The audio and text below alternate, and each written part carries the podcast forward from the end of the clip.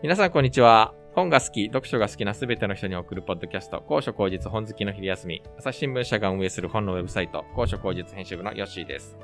このポッドキャストでは最近気になる本の紹介や著者インタビュー、業界ひそひそ話まで、読んで楽しく、聞いて楽しいひとときをお届けしています。さて、2021年も残りあとわずか。先週と今週の2回に分けまして、高所高実編集会議の部屋にマイクを持ち込みまして、印象に残った本、えー読みたかった本、その他、もろもろ、本について、えーざっくばらに語るおは、えー回をお届けしております。今週はですね、ちょっといろんなお題を用意してみましたけれども、あの、ちょっと緩めの話に行ってみたいなと思っています。前回がですね、あの、それぞれが読んで印象に残った本ということで、結構みんな、えーしっかりした本をきちんと読んでるんだなと。実はなんか意外と本を読む時間を確保するのが大変な高所高実編集部の、え日々の仕事ではあるんですけれども、今日はですね、まず、あの、高所高実、2021年年間読まれた記事ベスト10をちょっと振り返りつつ、担当の方々に語っていただきたいと思います。一応ちょっと11月までざっと出してみたんですけども、あ、ちょっとなかなか意外なランキングとなりました。詳細は1月 ,1 月1日から12月31日までの、あの、正確なランキングは、あの、高所高実おそらく1月1日付で、えっ、と、ご紹介しますので、そちらを見ていただくとして、11月までの暫定ランキングで見てみたいんですけれども、なんとですね、1位が、花束みたいな恋をしたブックリスト。これは、ガンちゃんが書いた記事ではなかったかと。はい、あ、そうです、そうです。坂本龍二さんがあの脚本を担当された恋愛映画なんですけれども、まあ正直、最初、この映画、見る予定あんまりなかったんですよね。はいはい。で、というのも、まあちょっと私もの天の弱なところがあるので、このタイトルとか恋愛映画とかをわざわざ映画館で見るっていうのを、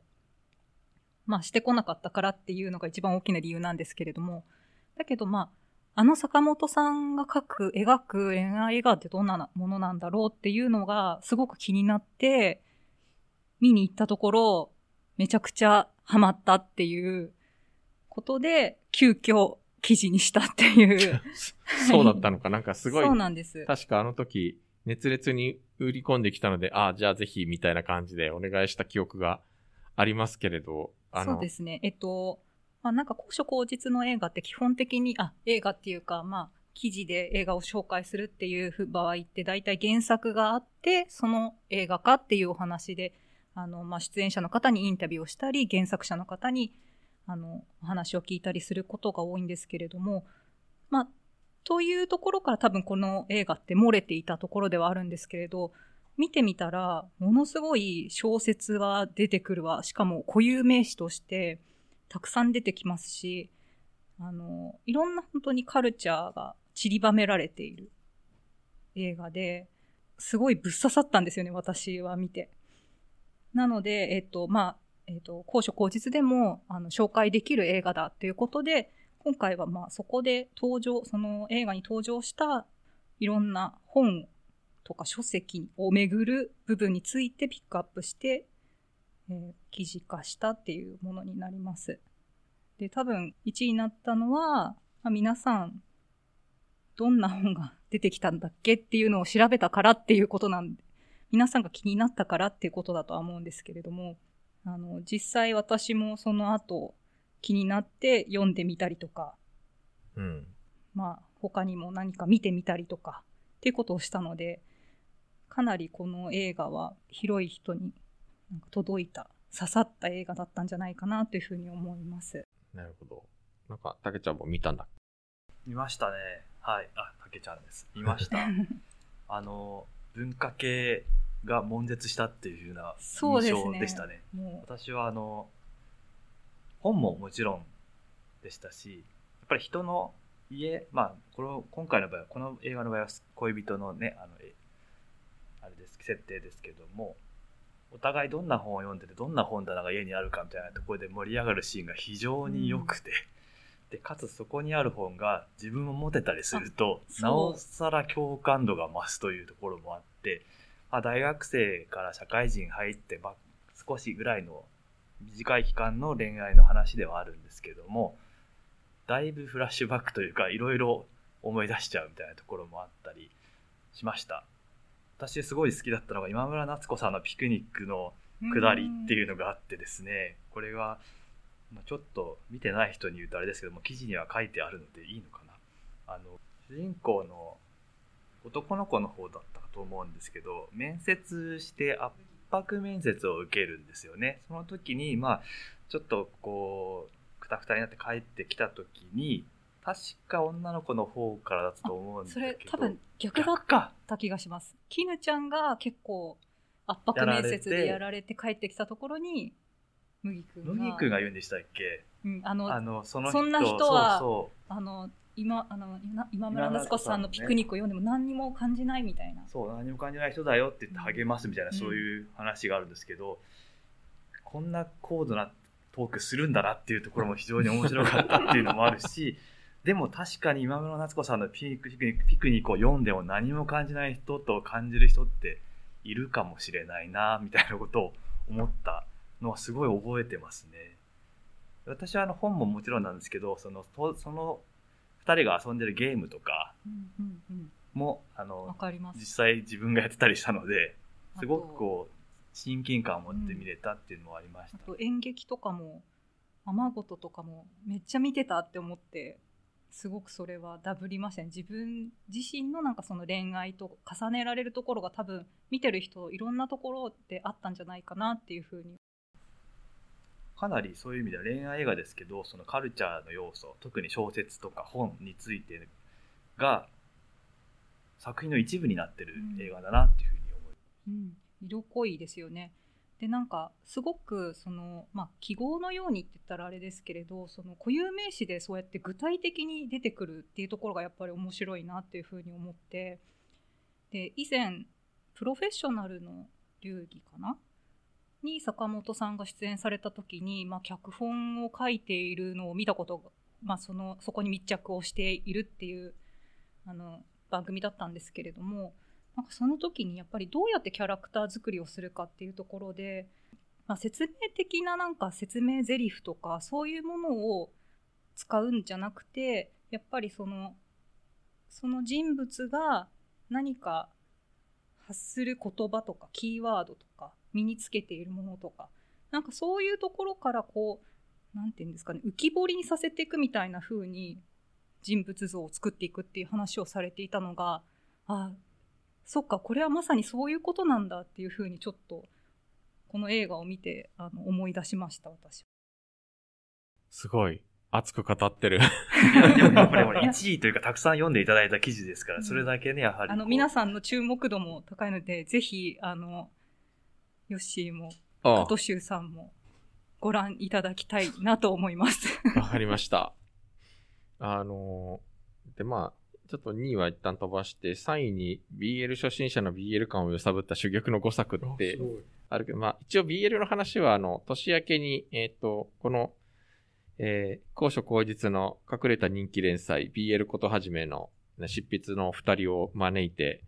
BL 総括をやりますんで、えー、ちょっとこちらの方は、あの、その回にもう専門家にお任せすることにしまして、漫画の記事がすごい多いんですよね。えー、呪術廻戦、東京リベンジャーズ、ジョジョリオン、大奥、あと多分、もうちょっと下の方に、まあ、このトップ10にはランクインしていないけれど、進撃の巨人が完結したっていう、あれもありましたし、あ、このリベンジャーズはね、すごい、あの、広告が楽しいんですよね。あの、朝日新聞に、あの、47都道府県リベンジャーズという、なんか、それぞれ都道府県別の47種類の広告が、あの、登場して、この記事が出た直後ぐらいでしたけども、ツイッターではなんか、あの、交換が始まってたし、えーやっぱりなんかコレク、熱心なコレクターの人たちに向けた、まあそういった広告ではあったんだけれど、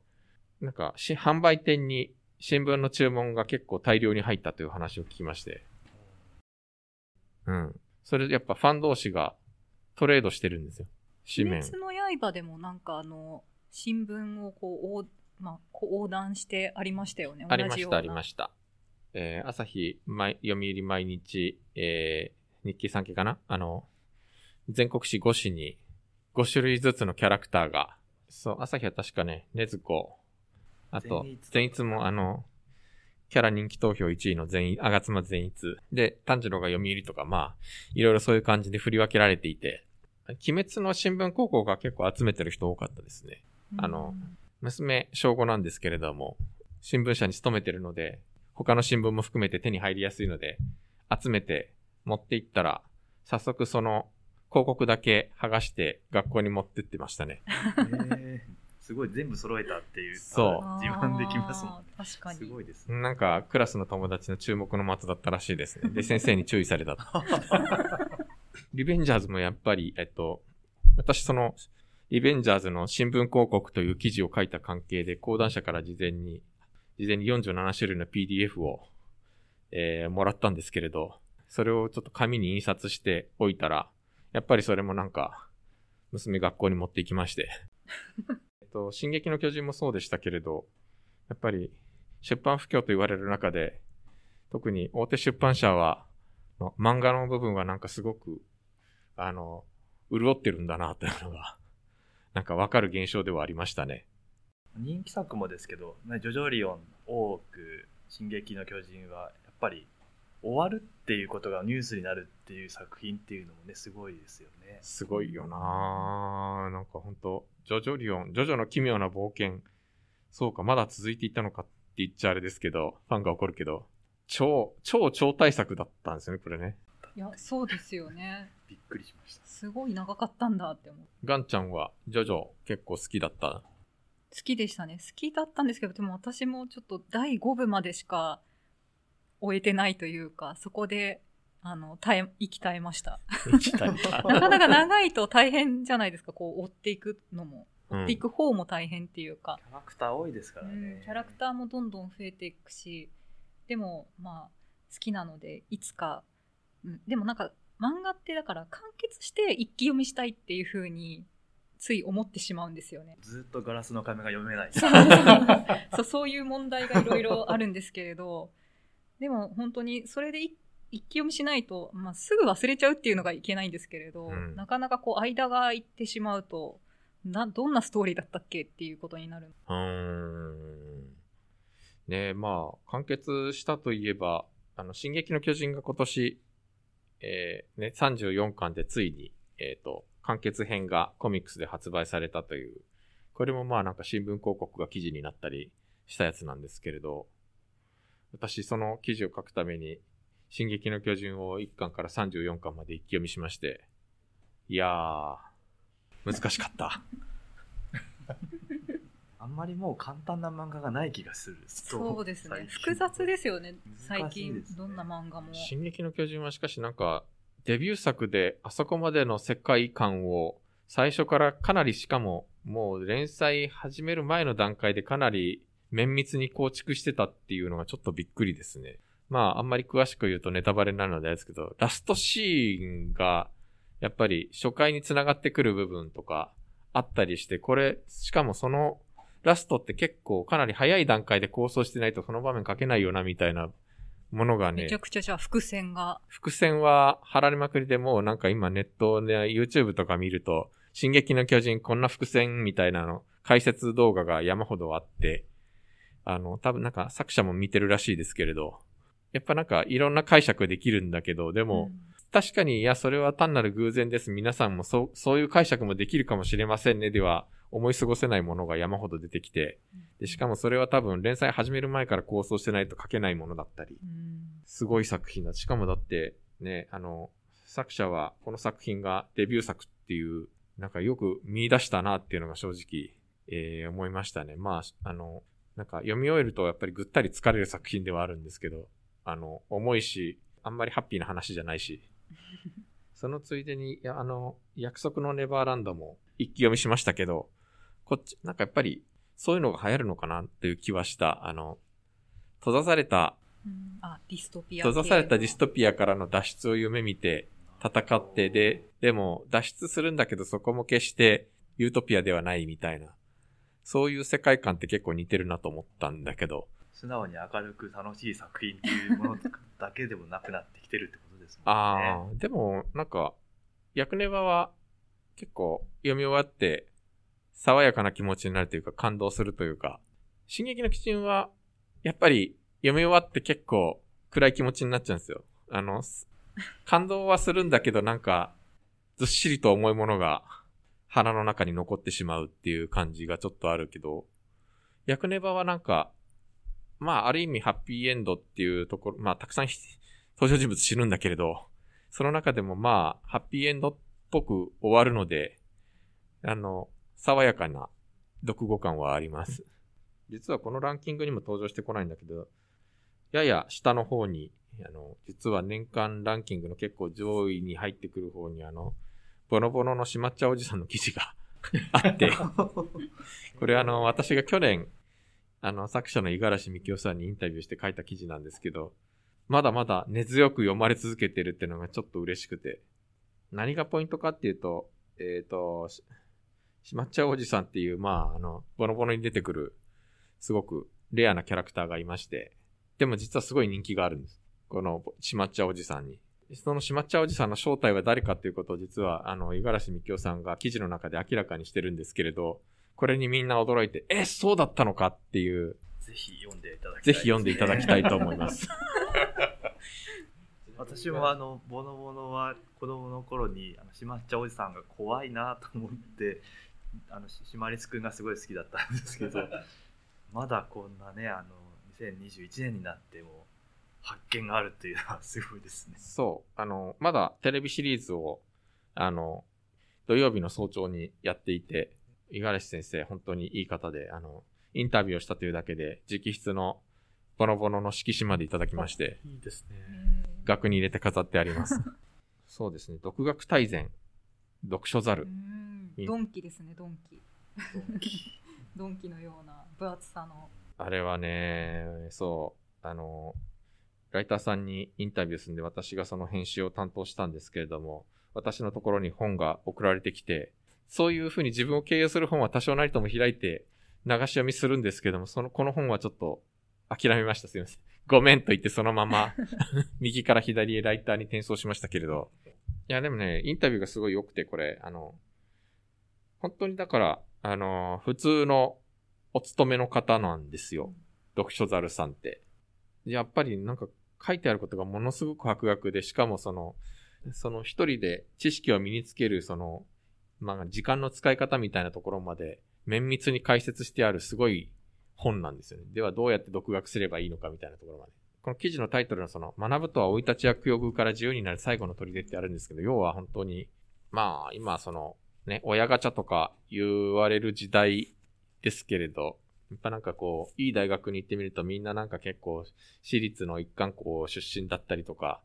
東京とか大都市出身に、出身の人がかた大半だったりとか、やっぱり、どういう家に生まれたかとか、どういうところで育ってきたかみたいなところって、やっぱりその、どうしても、あの、大きく左右してしまうところではあるんだけれど、やっぱりそうでない人でもやっぱり自分が意欲を持って学んで、で、しかもその時間をなんとかすれば、そういう意欲さえ捨てなければ、そういうところから自由になる道はあるんだよっていうことをおっしゃっていて、これがすごく胸に響くインタビューでしたね。明らかに並大抵の人じゃないんですよ。あの、知識量もそうなんですけれど、なんかその、独学するということに対する執念というか、姿勢がすごいですよね、その、うん。なんか、渇望感じゃないですけど、学ぶことへのうん本。当に意欲というか、なんか結構いろんな、まあ、高所高実以外にもいろんなメディアで取り上げられていて、うん。なんか、読書ザルさんのなんか手帳とかメモみたいなのとか見たりとかしても、とにかくすごいなっていう、うん。まあ少しでも何か真似ら真似られたらいいなっていうふうにしか思わないんですけれども、なんかもう圧倒されますね。ねうん。忙しいからとかなんかそういうことは言い訳にはならないね、んだなかなんという。こう、忙しいから本読めないとかって言っちゃいけないんだなって。ちょっと冒頭のくだりをやり直したい感じですね。そうですね。なんかこう、心を入れ替えたいというか。うん。でも、なんかその本を読む時間って言ったらあれなんですけど、加藤修さんはすごいやっぱ文芸とか読まれてると思うんですけれどなんか私とかどうしてもその小説読むってなるとまとまった時間がないとこう読む気になれないみたいなのとかってないんですか？どうやってこう時間を生み出して読書をしてるんだろうってちょっとふと思ったんですよね。あの文芸記者だとやっぱりどうしても読む時間って長くて、えっ、と純文学担当だと文芸誌4誌新潮文学会、えー、群像すばるたまに文芸期間の文芸のあの本になる前の原稿を読むんですよ。これがねなかなか一つ一つは面白いんだけどそれを4冊を1週間ちょっとぐらいで全部読むっていうのはすごい苦行のような苦しみがあってあのやった人しかわからない楽しさと苦しさと両方あるんだけどあのそれは本当に結構大変でしたね読むのが。で文芸記者ってやっぱり取材する前にその作家ともちろんその作品以外に2冊から3冊は過去の作品振り返って読むんでこれはね結構そのインタビューする前の作品の代表作を読めるんで結構楽しかったりしますね。でっていうある程度こうずっと文芸記者やってるとそういう作家が何人も例えばこの人はもう3回目のインタビューだからだいぶ蓄積ができてきたってなると新しいのが出た時も彼の世界観とどう違うんだろうとか比較的入っていきやすくはなりますよね。でも逆に最近は本当に若い人の作品を拾えてないのでそこが辛いとこですね。わからない世界を分か分かってしまわないのが小説なので分からなさを抱えたままどう読んでいくかってすごく面白いところがあって例えばカフカの翻訳があった時翻訳論争っていうのがあってカフカを分かりやすくある翻訳者の方が訳してしまった。それ実はカフカじゃないんじゃないかっていういい申し立てがあってカフカの分からなさを分からないままでもカフカの思考に近くどう訳せるかっっていうのが本当の翻訳だっていうあの翻訳論争って15年ぐらい前かな20年ぐらい前にあったんですけどそれと一緒で小説その小説を読む体験でしか語れないところがあってこの小説ってこんなだよってあらすじって全く意味がないじゃないですか。だけど本当に分かったのかどうか誤読してないのかっていうのは自分の中で常にこう揺れ動いてるところがあってでもあるところで、えー、作家とシンクロできると誤読でもいいんじゃないかと思えるような局面もあったりしてっていうのがだから小説を読む体験はもう小説を読む体験でしかないからそれを何かに置き換えることはできないのでもうそこは歯を食いしばって あの3時間なら3時間取るしかないですね。そうですね。取れない、取れないんですよね、大体ね。いやなんか自分がなんかこう小説をなかなか読めない理由っていうかまあなんか言い訳じゃないですけど なんか考えた時になんかどうしてもやっぱり簡単な、まあ、映画とか漫画とかまあ本当にだから時間がかからない方にどんどん行ってしまってるかなって物語っていうものをなんか読もうとする読むっていうかこう自分の中に取り入れる時にしているのかなと思ってでもやっぱり本を読むって小説を読むっていうことの体験はやっぱりまた別物だなっていうのはすごく最近思っていてやっぱり確保しないといけないんですね。年末年始になんとか確保して積んどくを解消したいと思います。僕も高所高実に来て初めて作家のインタビューというのを やるようになってああそっか。そうか、あの、文化暮らし報道部の人たちが夜中にずっとソファーに座って本を読んでるのはこのためだったのか、みたいな。あの、ああ、この人たち取材しないで何やってんだろうってずっと思ったけど。と、あれだけど、まあ、それはそれとしてなんか、あの、僕はなんかそういう蓄積がないので、そういう大御所とかは全然いけませんけれど、でも、あの、やってみて思ったのはやっぱり小説って、あの、文学じゃないんで、娯楽なので、やっぱり楽しんでもらうために、あの、作作家も書いていて、で、小説って読んだ人それぞれの受け止め方があって当然で、で、作者もやっぱりそこはちゃんと織り込み済みで、ほう、そんな、逆にそんな受け止め方がありましたかみたいな感じで喜んでくれるのは、まあなんか、僕も最初は結構、作家インタビューとかビクビクしながら言ってましたけれど、あ、なるほど、なんか、そ、そんなに気負うことはないなというのがなんかちょっと最近分かってきました。まあ、大御所とかね、バカモンとか言われそうで怖いけど。さて、あと、最後にですけれども、あの、えーこれから出る本、または、えっと、もう出てる本で、なんだけども、ちょっと読んでみたい本、なんかありますかね？えー気になっている本、読んでみたい本、読まなかったことが心残りな本、それぞれちょっと挙げていただきたいのですけれども。じゃあ、私からいきますかね。私は、なんと言っても、ジャガーさんの自伝ですね。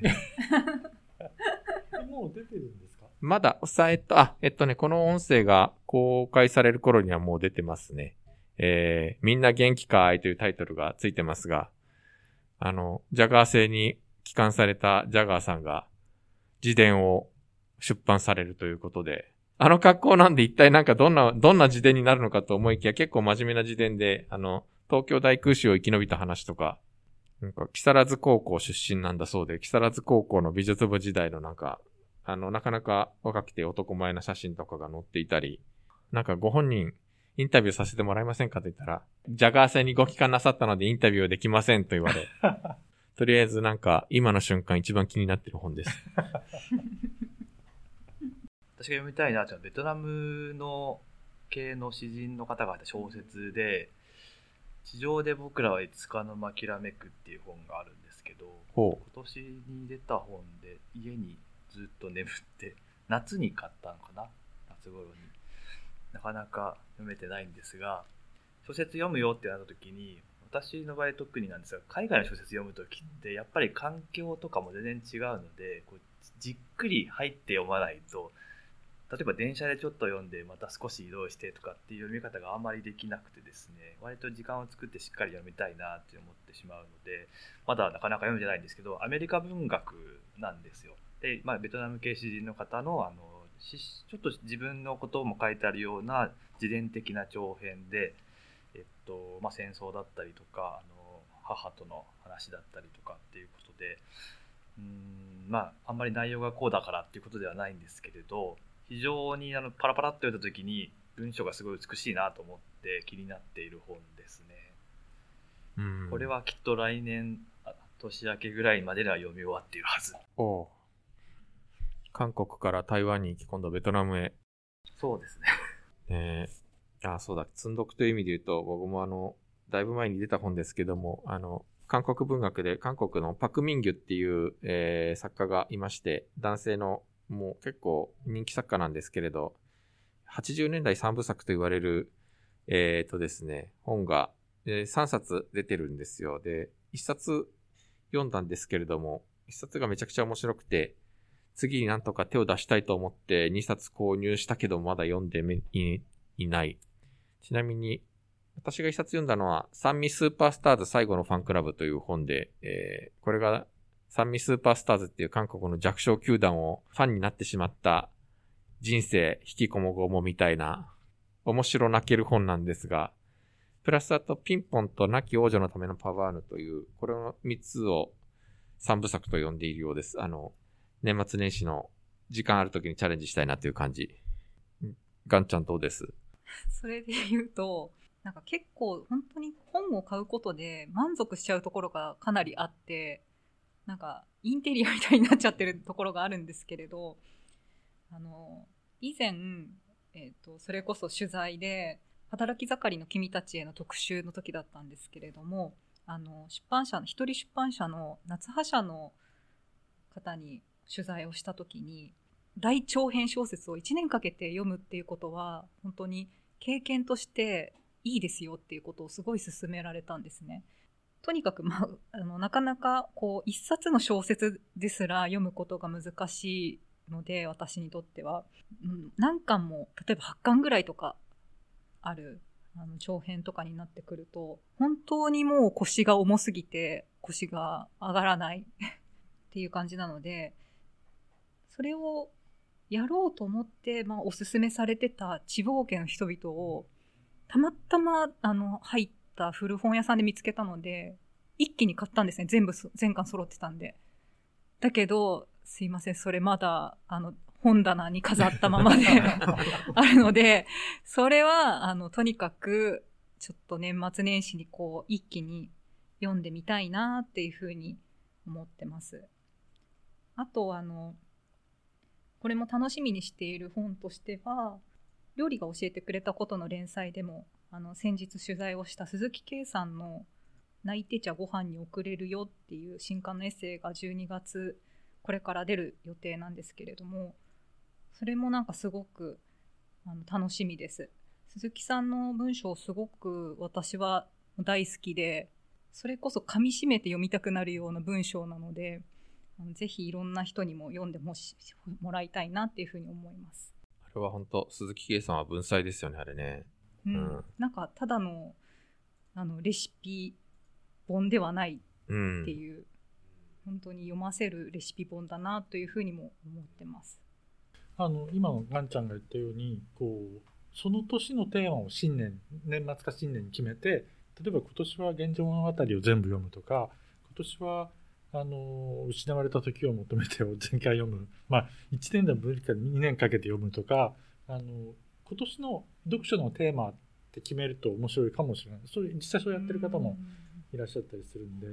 なんか決めないとそういう大きいのって読めないからそれいいのかもしれないですね今年はこれって。うん。ああ、なるほど。そういう読み方はやっぱりきちんと決めないとずるずる時間が過ぎてっちゃいますからね。うんそうですね。うん特にいわゆる古典文学とかって呼ばれるものってなんかいつか読みたいなとかって思うんですけれど